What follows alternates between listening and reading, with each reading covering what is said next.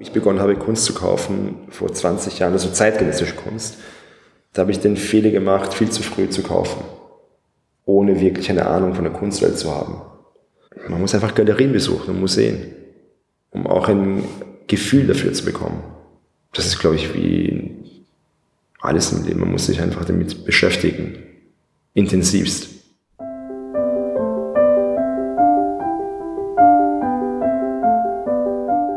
Kunstblick, der Podcast rund ums Sammeln. Hallo und willkommen. Mein Name ist Andreas Maurer. Und ich bin Sascha Worrich. Als Weltenbürger im besten Sinn, so kann man unseren heutigen Gesprächspartner, glaube ich, wohl am besten bezeichnen. Amir Shariat ist Kunstsammler, Kurator und Künstleragent. Wien ist seine Homebase. Amir Shariat arbeitet aber auch in New York City, Los Angeles oder Singapur. In seinen Ausstellungen stellt er gern postmoderne Meistern zeitgenössische Werke gegenüber. Und das Lustige ist, als Titel benutzt er dazu oft Phrasen aus Rap-Songs, etwa Talk Like Sex oder I Know You Got Soul. Der Grund? Amir hat früher selbst einmal gerappt und sogar Songs veröffentlicht. Und 17 Jahre lang arbeitete er zudem als Investmentbanker. Die Liebe zur Kunst hat ihn aber schließlich zum Berufswechsel bewogen. Heute sammelt Amir zeitgenössische Kunst und arbeitet, wie gesagt, als Künstlermanager. Welches Bild sein erster Kauf war, wie und wo er neue Kunsttalente findet und wie es für ihn war, als Sohn eines Kunsthändlers, umgeben von Kunst aufzuwachsen, das wird er uns im heutigen Podcast erzählen. Also, viel Vergnügen. Viel Vergnügen.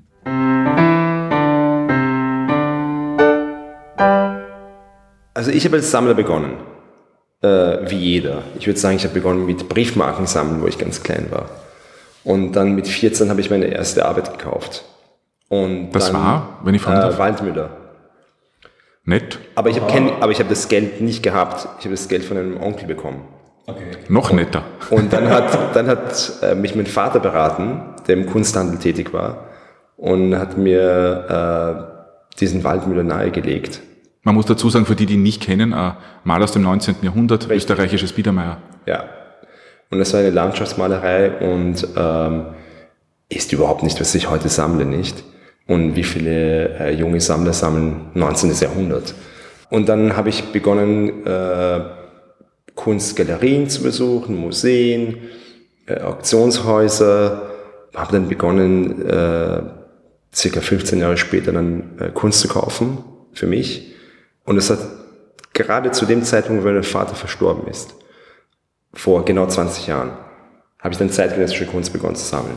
Und dann habe ich vor circa acht Jahren von einer Galerie in New York ein Angebot bekommen, um eine Ausstellung zu kuratieren.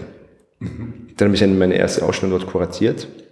Und das ist eine Ausstellung, ich wollte einfach den Zusammenhang zeigen zwischen jungen Malern oder jungen Künstlern und Künstlerinnen und der italienischen Gruppe um Fontana.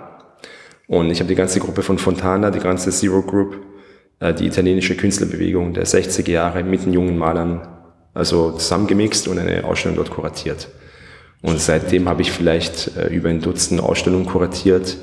Und ja, es hat sich so entwickelt und dann habe ich äh, logischerweise auch ähm, sehr viele Sammler kennengelernt, mit denen ich zusammengearbeitet habe. Dann habe ich begonnen, einige Sammler zu beraten. Vielleicht haben gesagt, warte mal, du kennst dich ja besser aus als uns, möchtest du uns nicht beraten? Habe ich gedacht, aha, interessant, okay, jetzt mache ich auch noch Beratung. Und dann äh, eines Tages vor circa zehn Jahren hat mich ein sehr berühmter äh, Künstler, den ich auch gut kenne und sehr schätze, hat, hat mich darauf angesprochen, ob ich ihn nicht managen möchte. Habe ich gedacht, komisch, managen, einen Künstler managen, davon habe ich noch nichts gehört. Und äh, ich bin, ich habe das nicht gemacht zuerst. Und dann hat sich das äh, so kristallisiert, dass mich mehrere Künstler dann darauf angesprochen haben. Und dann habe ich begonnen, einen äh, Künstler zu managen und dann mehrere und seitdem äh, manage ich hauptsächlich nur noch Künstler. Darf ich fragen, wer der erste war? den ich gemanagt habe, Rudolf Polanski. Das war der erste. Mich würde interessieren, gehen wir nochmal ganz kurz an den Anfang zurück, wenn du sagst, du bist als Sohn eines Kunsthändlers aufgewachsen. Wie war das Aufwachsen umgeben von Kunst daheim sozusagen? Weil ich meine, man kennt es vielleicht von der Großmutter, man darf das Glas nicht auf diese Biedermeier-Kommode stellen, weil macht Ränder etc. Die Tür nur leise zumachen, weil der Griff ist von was was ich waren etc. Wie war das bei dir? Das war genauso. Also äh, Kunst war überall. Wir mussten aufpassen, wo wir unsere Fußstapfen hinsetzen. Äh, einmal war sogar ein wunderschönes Bild am Boden. Ich kann mich gut erinnern. Mit einem wunderschönen Rahmen. Mein Vater hat gesagt, bitte geh nicht drumherum. Was habe ich gemacht? Ich bin drumherum gegangen und äh, prompt einen Rahmen kaputt gemacht. Aber was mich damals schon geschockt hat, mein Vater war nicht wütend auf mich. Der hat gesagt, das macht nichts, das können wir dann errichten. Und äh, seine Reaktion hat mich äh, geschockt und gleichzeitig begeistert. Ähm, ihr habt welche Kunst habt ihr gehandelt oder verkauft? Hat äh, mein Vater war äh, Zeitungsherausgeber im Iran. Und wir sind vor 40 Jahren nach Österreich gekommen, mehr oder minder. Und er musste sein Leben neu beginnen. Und er war sehr kunstaffin. Er hatte auch in Frankreich studiert, an der Sorbonne in den 40er Jahren. Toll. Und ähm, hat dadurch einige Künstler kennengelernt, die weltberühmt waren. Und seine Kunstaffinität hat er im Iran weitergeführt. Und wo er nach Österreich kam, ja, der konnte keine Zeitung mehr herausgeben, weil er konnte schon ein bisschen Deutsch sprechen, mhm. aber nicht gut genug, um mhm. wieder im äh, Zeitungsbereich zu arbeiten. Und dann hat er einfach begonnen, mit Kunst zu handeln. Äh, er hat sein zweites Leben begonnen mit 60. Ich Toll. glaube, das muss sehr schwierig sein für jemanden, der alles verliert durch die Revolution ja. damals und sein Leben wieder neu beginnt. Und ich bin mit ihm herumgegangen, ich kann mich gut erinnern, da waren wir sehr jung, mein Bruder und ich waren wir vielleicht neun Jahre alt, acht Jahre alt. Und wir waren immer im Flohmarkt mit ihm äh, auf Kunstjagd.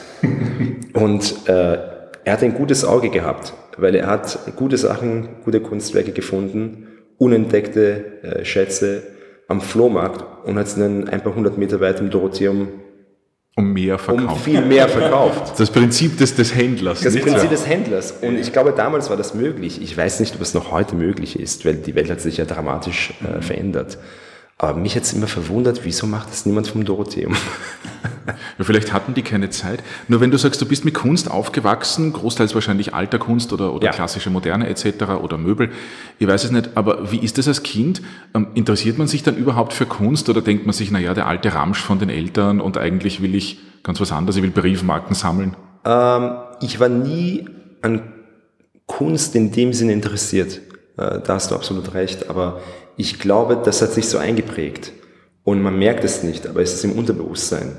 Und ähm, ich kann mich erinnern, wo ich dann 16 war, ging ich mal nach New York für einen Monat. Ich war begeistert von der Stadt, aber was mich wirklich noch begeistert hat, wo ich so zurückdenke, ich habe, glaube ich, in einem Monat über 100 Museen besucht. Wow. Weil New York ist die Stadt mit den meisten Museen in der Welt. Und ich habe absolut alle Museen, die man sich nur vorstellen kann, besucht. Ähm, ich weiß auch nicht wieso. Ich habe diesen Drang gehabt.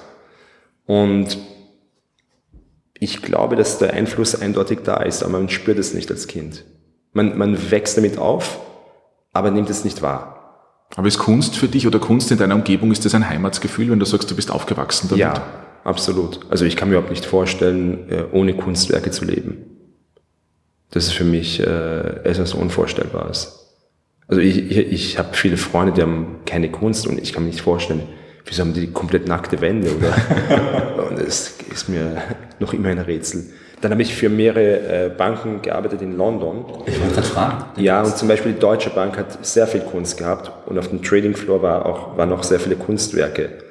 Äh, eine enorme Kunstsammlung. Und sogar dort war überall Kunst, nicht? Und die Kunden waren immer begeistert von der Kunst. Denn dein Hintergrund ist ja, du hast an der Wirtschaftsuniversität studiert. Richtig, ja. Genau, bist dann nach London gegangen, eben Private Equity hatte ich irgendwie. Äh, Investment Banking habe ich begonnen. Investment Banking, ja. ja. ja. Okay. Und äh, da war ich 20 Jahre lang tätig in London. Kauft der Investmentbanker überhaupt nach Gefühl oder kauft der Blue Chip hier und, und diese Performance da? Ich glaube, es gibt zwei verschiedene oder mehrere verschiedene äh, Sammlertypen nicht. Ich bin eher einer, der gerne früh einen Künstler entdeckt, weil ich auch einen Spaß daran. Das ist wie ein Flirt. Das interessiert mich mehr. vor mehreren Jahren hat äh, Mark Spiegler, der jetzige Chef von Art Basel, gesagt, der Unterschied zwischen dir und Charles Saatchi ist, dass der Saatchi ein Sammler ist und du bist ein Jäger. und ich glaube, er hat es auf den Punkt gebracht. Was würdest du dann als Sammler bezeichnen? Ab wann ist man Sammler? Weil gesagt hast ja, du bist eigentlich ein Sammler. Ich glaube, ab dem Moment, wo man etwas kauft, also ob es Briefmarken sind oder Kunst oder egal was, Autos, äh, ist man automatisch ein Sammler, nicht? Ich weiß nicht, äh, diese Frage wurde mir mehrmals gestellt, ab welchem Zeitpunkt ist man ein Sammler? Aber ich glaube, man ist ab dem ersten Kauf schon bereits ein Sammler, meiner Ansicht nach. Hm. Man ist sich aber nicht bewusst, wie, wie viele Kunstwerke man haben wird. Stimmt. Das ist die Gefahr. Ja, auch. Ich glaube, weil es halt, es ist was man aus Vergnügen macht irgendwo auch. Ja. Und das spielt ja so eine gewisse Rolle. Du brauchst es nicht unbedingt, das ist jetzt kein hm. Nutzen dabei in dem Sinne. Also kein, es ist kein Gebrauchsgegenstand, sondern es ist was, was dich sozusagen ergänzt oder was dir sozusagen eine neue Welt eröffnen kann, die Kunst auch. Und das spielt da vielleicht mit rein auch. Ja, für mich, für mich ist Kunst wie ein sehr guter Film, der uns zum Nachdenken erregt und für mich ist es wie Krieg der Sterne, ein Film, der dich einfach in, andere, in ein anderes Zeitalter bringt und dich, ja. dir hilft, Träume zu verwirklichen, glaube ich, was. Und äh, das finde ich das Spannende an der Kunst. Hast du bei dir ein Werk in deiner Sammlung, wo du sagst, mit dem verbindest du was ganz Besonderes oder eins, das dir besonders am Herzen liegt auch? Oder kann man das nicht so an einem Werk festmachen? Nein, einem Werk ist schwierig, äh, weil äh, ich habe abstrakte Bilder, ich habe figurative Malerei, ich habe äh, ältere Bilder, ich habe jüngere Bilder. Es ist schwer. Also ich kann nicht sagen, welches Bild ist das Beste. Das kann ich nicht sagen. Hast du den Waldmüller noch, den du als Kind gekauft hast? Nein, den habe ich dann mit 18 verkauft, äh, weil ich dann kein Geld mehr von meinen Eltern äh, kriegen wollte, kein Taschengeld und auf eigenen Beinen stehen wollte. Gut, du hast der Waldmüller eher gute Anlage, nicht? Das war eine gute Anlage, aber mein Vater hat mich schon damals gewarnt, hat gesagt, bitte verkauf den nicht. Mhm. Und äh, im Nachhinein hätte ich den vielleicht doch nicht verkaufen sollen, aber dann wäre ich nicht unabhängig gewesen. Ja. Weil du zuerst gesagt hast, du bist eher ein Jäger oder man bezeichnet dich eher als Jäger. Ähm, schaust du eher auf die Künstlerinnen und Künstler oder eher auf das Werk? Oder muss es eine Balance sein zwischen beiden? Nein, ich glaube, bei der Kunst ist das Allerwichtigste das Werk. Weil Kunst ist visuell. Und äh, ich kenne nicht immer die Künstler und Künstlerinnen, die dahinter stehen. Meistens schon, aber nicht immer. Aber seitdem ich mehr Künstler manage, äh, und Artist Manager bin, logischerweise kenne ich die Künstler. Und ich kümmere mich auch mehr und mehr um die Karriere dieser Künstler und dann sammle ich auch diese Künstler mehr. Mhm. mehr. Und habe ich dann weniger Zeit für andere Künstler. Mhm. Weil was, dann ist mein Hobby zum Beruf geworden praktisch. Was machst du da? Also was beinhaltet Artist Management jetzt für die, die sich nicht auskennen und nicht aus der Branche kommen? Ähm, ich würde sagen, ich kümmere mich um die kommerziellen Aspekte der Karriere eines Künstlers und um den institutionellen Erfolg. Also das Museen, äh, die Künstler sammeln oder große Sammler, äh, gute Galerien, die mit dem Künstler arbeiten, äh, die Preisgestaltung, ähm, das ist ein Gesamtkonzept.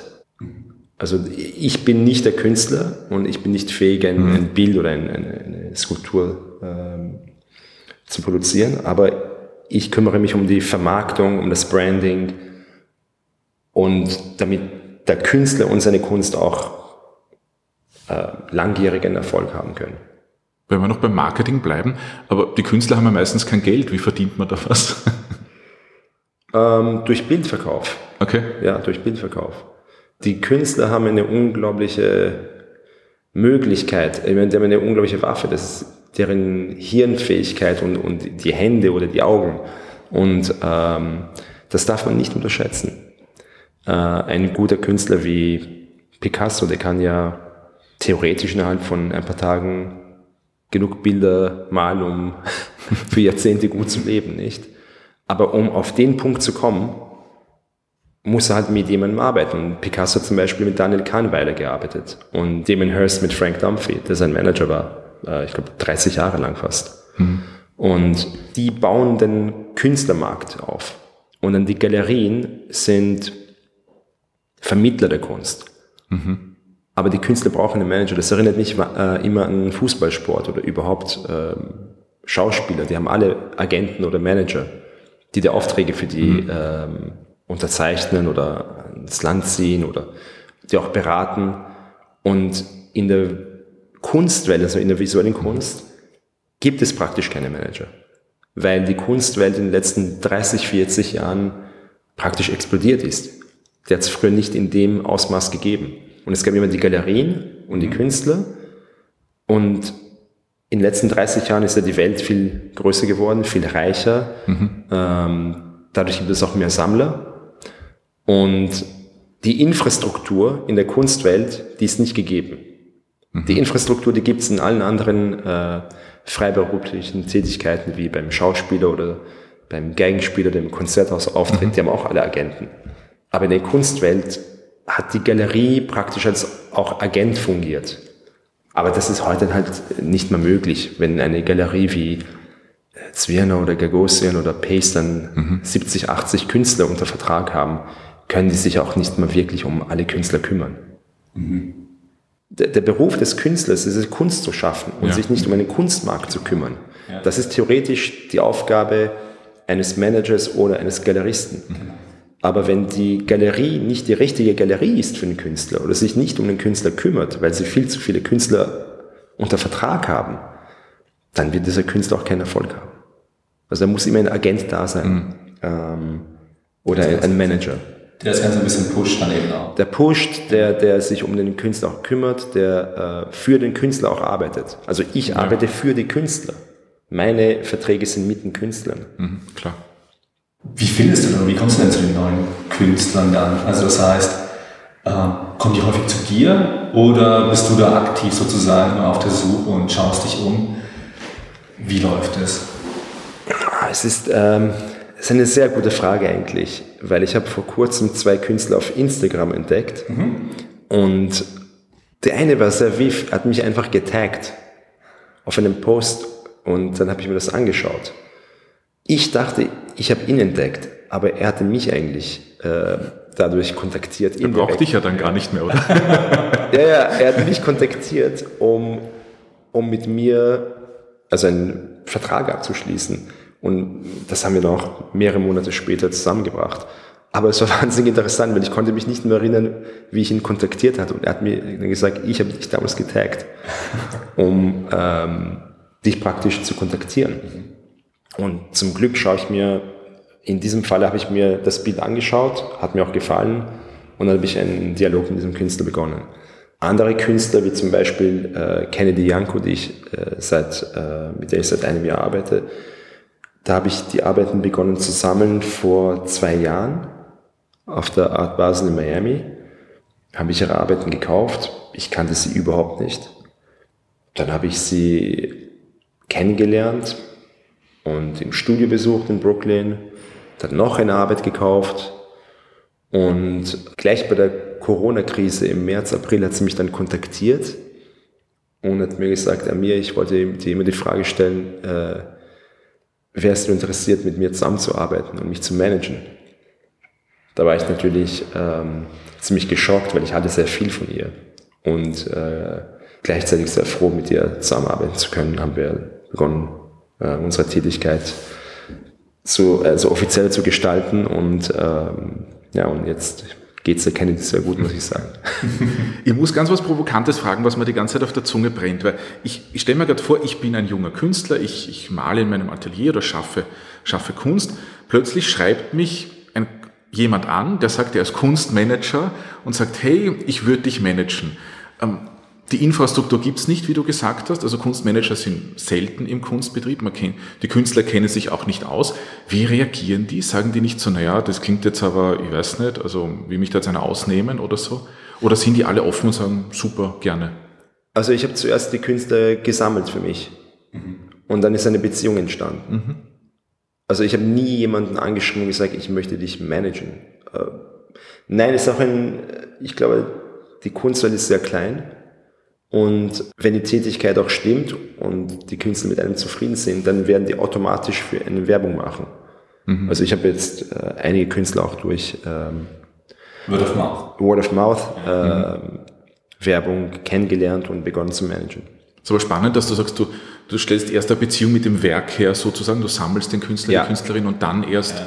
machst du den nächsten Schritt hinter die Leinwand oder hinter. Absolut, hinter weil, weil ich würde nie mit einem Künstler arbeiten wollen, äh, wenn ich nicht an sein Werk glaube. Mhm. Das ist für mich unmöglich. Also bin ich kein guter Verkäufer. Also ich stelle mir vor, ein, ein Schuhverkäufer, der muss ja alle Paar Schuhe verkaufen können. Äh, und das könnte ich nie machen. Unmöglich. Ich könnte nie die großen äh, Sammler und Museen, mit denen ich zusammenarbeite, anrufen und sagen, das ist ein genialer Künstler, wenn ich nicht an dem wirklich glaube. Das, das schaffe ich nicht. Und wie läuft das dann? Das heißt, du rufst dann einfach den, na, vielleicht nicht den Max Hollein an oder vielleicht doch? Im Metropolitan Museum Im Metropolitan in New York. Museum, ja. genau. Und sagst, Max, ich hätte da was Schönes für dich. Ja, das mache ich. Wirklich? Ja. Okay. Nicht den Max, aber das habe ich ja. mit dem Sonntag okay. gemacht. Ähm, das habe ich mit dem Rebel Museum gemacht, mit vielen anderen Museen, ja. Aber ich mache das, wie gesagt, also zeitgenössische Kunst mache ich seit 20 Jahren. Ja. Kunst mache ich seit äh, über 40 Jahren, also bin ich in der Kunstwelt mhm. irgendwann als Kind aufgewachsen. Und ähm, dann hat man einen gewissen Bekanntheitsgrad. Und man baut Vertrauensverhältnisse auf. Also ich würde, wie gesagt, nie einen Künstler vorstellen, mhm. wo ich nicht selber diesen Künstler bereits sammle. Mhm. Wenn du sammelst, auf was, was schaust du oder was, wo du sagst, wenn du ein Werk vor dir hast, muss es dich berühren, muss es dich intellektuell berühren, muss es dich vom Gefühl her berühren? Weil ich sage mal doch, also die Iraner sind ja doch bekannt eher für das emotionale, emotionale Gefühl, würde ich jetzt mal sagen. Ja? Es ist ein Bauchgefühl. Mhm. Also meine Augen und Bauchgefühl. Mhm. Und ich kann es sehr schlecht erklären, äh, wieso mich Künstler faszinieren. Aber ich glaube, für mich sind die Ideen der Künstler wichtiger. Und das kann ich sehr schnell sehen. Also ich kann es sehr schnell, ich kann die Idee aus dem Werk rausbringen mhm. und auf den Punkt bringen. Und dadurch entstehen dann auch sehr gute Beziehungen mit den Künstlern und die wissen, die, die spüren sofort, dass ich die Werke auch bestens verstehe. Auch historisch, ja. weil ich mache das seit über 40 Jahren. Das heißt, du kannst das einordnen in ich den Ich kann es einordnen ja. in, in der Kunstgeschichte auch. Und das ist das Wichtigste für mich, das Visuelle, absolut. Mhm. Also ich lese auch nie den Lebenslauf eines Künstlers oder ja. bei wem er äh, seine, was weiß ich, Diplomarbeit gemacht hat. Das interessiert mich überhaupt nicht. Ja, das ist auch egal eigentlich. Ist komplett egal. Ist überhaupt nicht wichtig. Der Lebenslauf kann perfekt sein, das Bild sehr schlecht. Und umgekehrt. Ich sage auch immer, wer war der Lehrer von Picasso? ist irrelevant. Du hast Picasso öfter erwähnt, ich würde sagen, kommen wir langsam zur Schlussrunde, oder? In New York hast du über 100 Museen besucht, abseits deiner eigenen Sammlung.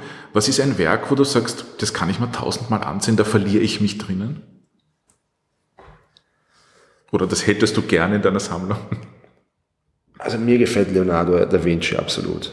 Also einer meiner Lieblingskünstler, weil er auch ein äh, extrem intelligenter und begabter äh, Entdecker war und Erfinder mhm. und ähm, Zeichner, Renaissance-Man.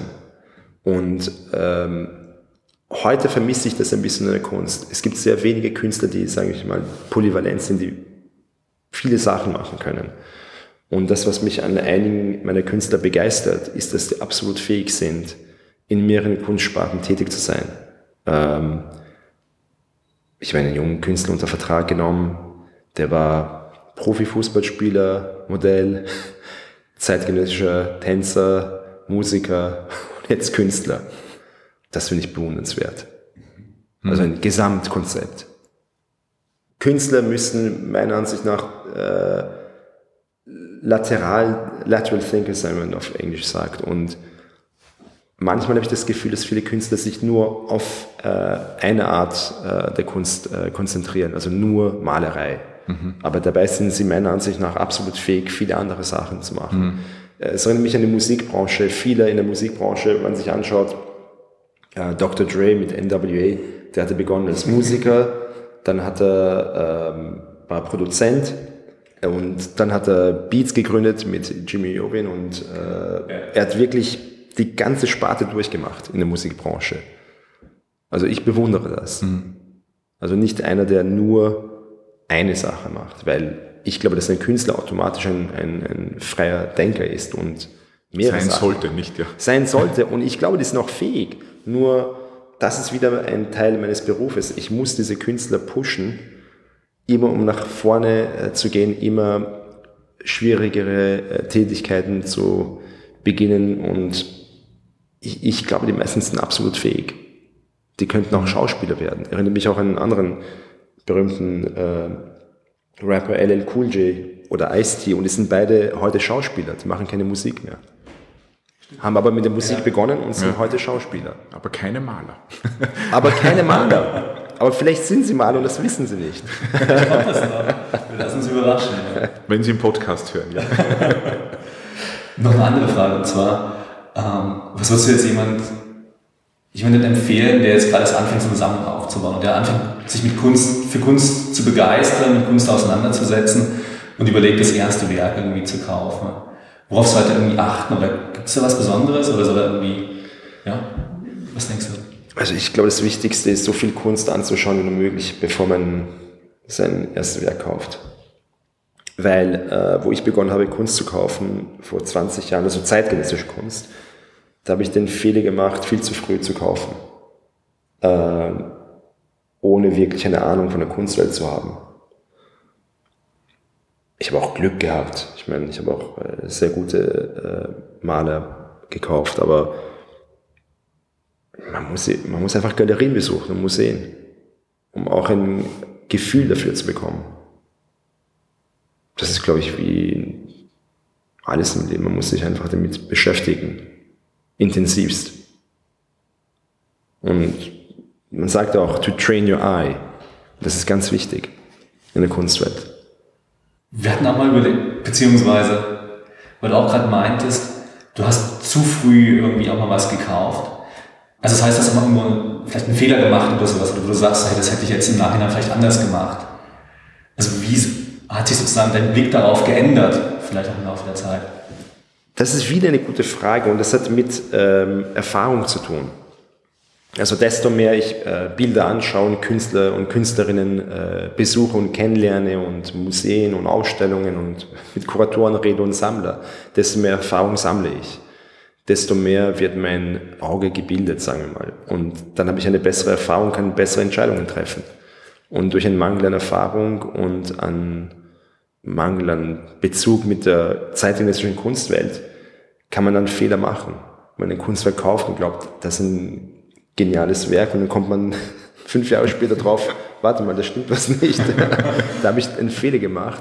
Aber man muss auch sagen, dass man, jeder Mensch wird auch immer älter automatisch, nicht? Der Mensch wird älter. Und mit jedem Tag, ja. Mit jedem Tag, aber mit jedem Tag ändert sich auch das Auge. Und ich glaube, Kunstwerke, die mir vor 20 Jahren gefallen haben, gefallen mir teilweise heute nicht mehr. Mhm. Das hat mit dem Alter vielleicht auch zu tun. Äh, Erfahrung, Alter, ähm, und das ist einfach ein, ein, ein Mix. Ja. Wenn du jetzt ein neues Kunstwerk kaufst als Sammler, das kommt zu dir nach Hause oder vielleicht ins Depot, ich weiß es nicht, ähm, irgendwann sind die Wände voll. Was machst du? Hängst du es auf, stellst du es hin, machst du dir Flasche Rotwein auf, begrüßt du es bei dir zu Hause? Ich muss sagen, ich bin wie ein kleines Kind. Also wenn ein neues Kunstwerk bei mir ähm, kommt und ich es aufhänge, bin ich total begeistert. Also äh, ohne Begeisterung, ich weiß gar nicht, wie das funktioniert. Ich habe keine Ahnung. Aber es gibt jetzt keine so Willkommenszeremonie dafür. Ähm, nein, es gibt keine Willkommenszeremonie. Es gibt meine okay. persönliche Willkommenszeremonie oder, oder manchmal hänge ich ein Bild um und lege es mir vor dem Bett hin und ähm, dann weiß ich, ich wache in der Früh auch mit dem Bild auf. Und das ist schon sehr spannend. Es erinnert mich immer wieder an Fußballsport. Das ist wie ein äh, Angreifer, der ein Tor schießt und er jubelt. Und dann jubel ich auch. Aber halt nicht vor 80.000 Leuten im Stadion.